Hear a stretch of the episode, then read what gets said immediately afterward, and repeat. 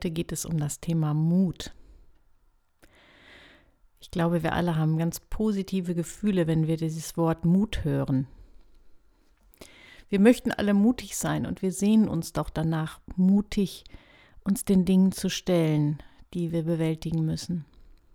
Und ich glaube, man sieht auch, wenn man so schaut, dass selbst Menschen, die sehr relativ sicher und vorhersagbar leben, irgendwie so eine Sehnsucht nach Mut haben, sich immer wieder Mut zu beweisen. Ich denke mal, auch gerade wenn man die Extremsportarten sich anguckt, da wird das deutlich. Menschen möchten Herausforderungen, sie möchten sich selbst und anderen ihren Mut beweisen.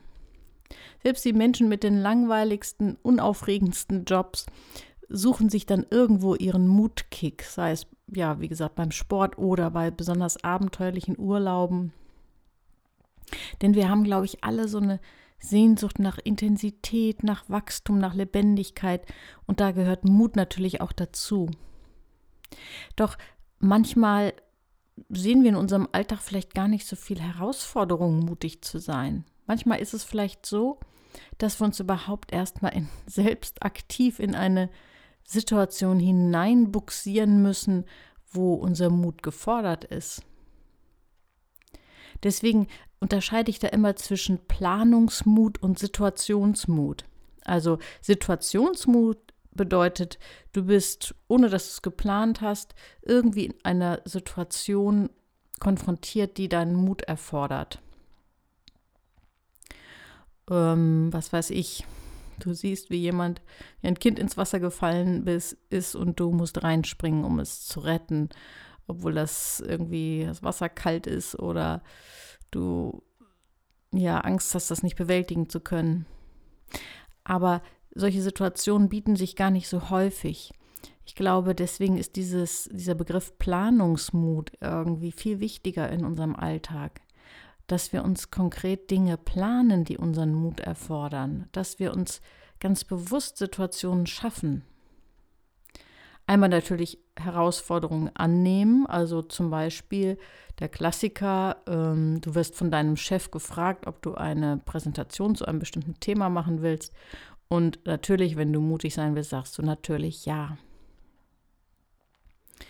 Oder noch mutiger ist, du bringst dich selber in die Situation, du fragst aktiv nach einer Situation, du sagst, ich möchte gerne äh, eine Präsentation zu dem und dem Thema machen, bringst dich da rein, ähm, mutig sein zu müssen. Also für den Fall, dass dir das nicht leicht fällt. Es gibt ja auch Menschen, denen sowas sehr leicht fällt. Vielleicht gehe ich da auch von mir aus. Also es gab wirklich Zeiten in meinem Leben, da war das für mich eine unglaublich große Hürde. Manche meinen vielleicht, das hört sich komisch an, weil ich heute zum großen Teil auch mein, äh, ja, mein täglich Brot damit verdiene, irgendwie vor Gruppen zu sprechen, Vorträge zu halten, Seminare zu halten. Aber es gab wirklich eine Zeit, da habe ich mir das kaum zugetraut, vor anderen zu sprechen. Und ich habe einfach irgendwann angefangen, mir, mir das zu planen. Ich habe einfach irgendwann mein erstes Seminar geplant und wusste, ich plane jetzt, dass ich dann vor der Gruppe stehe und sprechen muss. Inzwischen ist die Hürde natürlich deutlich geringer, auch wenn es immer noch mit einer Portion, am Anfang zumindest mit einer Portion Aufregung verbunden ist. Aber es gibt natürlich auch, abgesehen von dem beruflichen, viele andere Situationen, in denen du entweder hineingeworfen wirst und musst mutig sein. Du findest dich plötzlich in einem Café oder Restaurant wieder und du siehst einen wahnsinnig sympathischen Menschen, vielleicht einen potenziellen Partner da sitzen, der mit dir Blickkontakt aufnimmt. Und ja, hast du dann den Mut, auch darauf einzugehen oder eine Person anzusprechen? Oder auch da wäre Planungsmut, wenn du zum Beispiel auf Partnersuche bist, das regelrecht zu planen, andere Menschen kennenzulernen, sei es online, dich dem zu stellen, regelmäßig andere Menschen kennenzulernen, das erfordert wirklich Mut, weil man kann auch Enttäuschung erleben, es kann auch ja unangenehm sein und es kann verrückte Situationen geben, wo du wirklich Mut brauchst. Oder du stehst vor einer Situation, wo der nächste Schritt in deiner Lebensentwicklung ansteht. Es, du hast einen Partner oder eine Partnerin und es geht darum, dich festzubinden oder Familie zu gründen oder ein Haus zu kaufen. Das sind alles Schritte, die ziemlich viel Mut erfordern und wo die Frage ist, weichst du zurück Oder triffst du Entscheidungen und traust dir zu, da reinzuwachsen? Oder wenn es darum geht, den Job zu wechseln, sich selbstständig zu machen. Oder du trägst schon lange ein Problem mit dir herum und du findest bisher nicht den Mut, endlich dir dafür Hilfe zu holen. Bei einem Berater, bei einem Coach, beim Therapeuten oder in einer Selbsthilfegruppe. Auch da ist es die Frage, triffst du die Entscheidung, mutig voranzugehen und es jetzt einfach zu tun? Also ich rate dir, plane dir oft ganz bewusst Situationen, die deinen Mut erfordern und plane dir Situationen, die dir ein bisschen zu schwierig erscheinen. Es geht um die kleine Prise. Wenn es natürlich fünf Nummern zu groß ist, dann ist es schwierig, Mut aufzubringen. Aber wenn es eine Nummer zu groß ist und du sagst, das möchte ich planen, da möchte ich reinwachsen. Eine junge Frau hat einfach mal zum Beispiel ein Seminar gebucht, wo es darum ging, in einem Musical, eine Musical-Aufführung mitzumachen ohne dass sie vorher Gesangsunterricht hatte, ohne dass sie da jemals näher Berührung mit hatte. Und als ich diese junge Frau dann fragte, ähm, wie sie auf die Idee kommt, dann hat sie gesagt, ich wollte einfach mal mich herausfordern. Ich wollte einfach mal etwas machen, was ich noch nicht kann. Fand ich total mutig.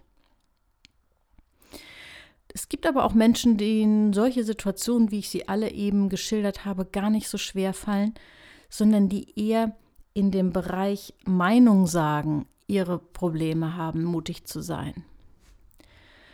Manche Menschen sind so im Alltag recht mutig, aber wenn es darum geht, vor anderen wirklich zu einer Meinung zu stehen, wo sie wissen, das ist jetzt nicht das, was die anderen denken und das könnten die anderen ablehnen, wenn, das, wenn dieses Thema drohende Ablehnung im Raume schwebt, dann fällt es ihnen besonders schwer, mutig zu sein. Wie mutig bist du da, wirklich zu dem zu stehen, was du denkst und fühlst. Ich habe ja schon an bestimmt ein, zwei Stellen in anderen Podcasts immer mal wieder dieses Buch erwähnt, was ich so wahnsinnig wertvoll finde. Fünf Dinge, die Sterbende bereuen. Und ähm, eine Sache ist, und ich finde da die Weisheit von Menschen, die rückblicken, die, anzuzapfen, finde ich unglaublich wertvoll. Also eine der wichtigsten Dinge war, dass diese Menschen rückblickend auf ihr Leben gesagt haben, ich hätte viel mehr zu dem stehen sollen, was ich wirklich denke und fühle. Denn das ist etwas, was uns ein Gefühl von Sinn gibt. Wie groß ist dein Mut, wirklich zu dem zu stehen, was du denkst und fühlst, wenn du weißt, du bist Menschen gegenüber, die dir vielleicht auch wichtig sind und die das ablehnen könnten, was du denkst. Das ist auch gerade in Corona-Zeiten gar nicht so einfach. Also ich glaube, im Moment ist es eine ganz schwierige Situation, weil das schnell so hoch emotional wird, wenn Menschen unterschiedliche Meinungen zu dem Thema haben, zum Beispiel zu politischen Fragen, äh, was gerade angemessen ist oder nicht, ähm, oder was man darf und was nicht. Aber in solchen Dingen entscheidet sich das, haben wir Mut, wirklich zu dem zu stehen, was wir denken? Oder passen wir uns an und drücken das weg und wissen dann irgendwann selbst nicht mehr, was wir wirklich glauben.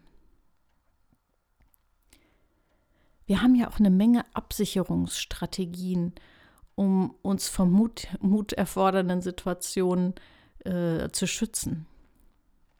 Wir meinen oft, wir müssen 100% einschätzen können, was das Risiko ist von dem, was wir, was wir tun.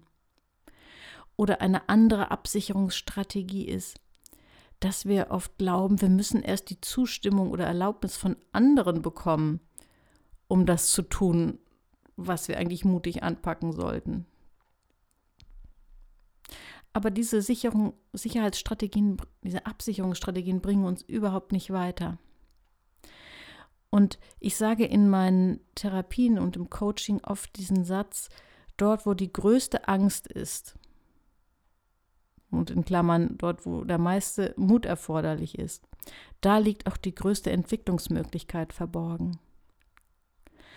Und vielleicht spürst du da einfach mal hin und fragst dich, wo ist bei mir die größte Angst?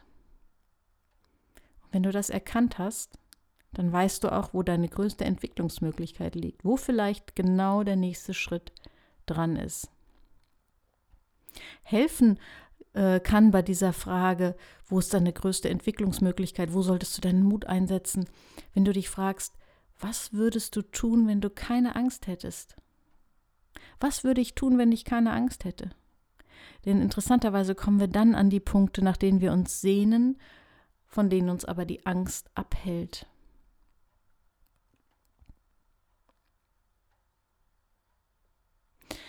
Und ich will am, zum Ende noch eine kleine Geschichte über Mut erzählen. Und zwar eine kurze Sache, ist aus dem Buch von dem Bestsellerautor Timothy Ferris, aus seinem Buch Die Vier-Stunden-Woche. Da beschreibt er Folgendes. Er gab, er, also dieser Timothy Ferris, gab einer 20-köpfigen Gruppe hochqualifizierter Studenten die Aufgabe, mindestens drei Prominente zu kontaktieren und sie dazu zu bringen, ihnen ein paar Fragen zu beantworten. Als Preis für den besten Promi-Akquisiteur stellte er eine attraktive Flugreise in, Flugreise in Aussicht. Das Ergebnis? Von den 20 Studenten versuchte kein einziger, die Aufgabe zu lösen. Aus Angst. Die Gründe, ah, das klappt sowieso nicht, die anderen werden besser sein als ich, wozu soll ich mich also anstrengen und so weiter. Als er dann dieselbe Aufgabe ein Jahr später einer der nachfolgenden Studentengruppe stellte, hat er sie vorher über das desaströse Ergebnis des ersten Versuchs informiert. Und das hat offensichtlich ähm, bei dieser Gruppe hervorgerufen, dass sie mutiger sein wollten als die anderen. Das Ergebnis? Immerhin sechs von den 20 gingen das Risiko ein, sich einen Promikorb zu holen und waren dann aber allesamt überrascht, wie leicht es unterm Strich war, ans Ziel zu kommen.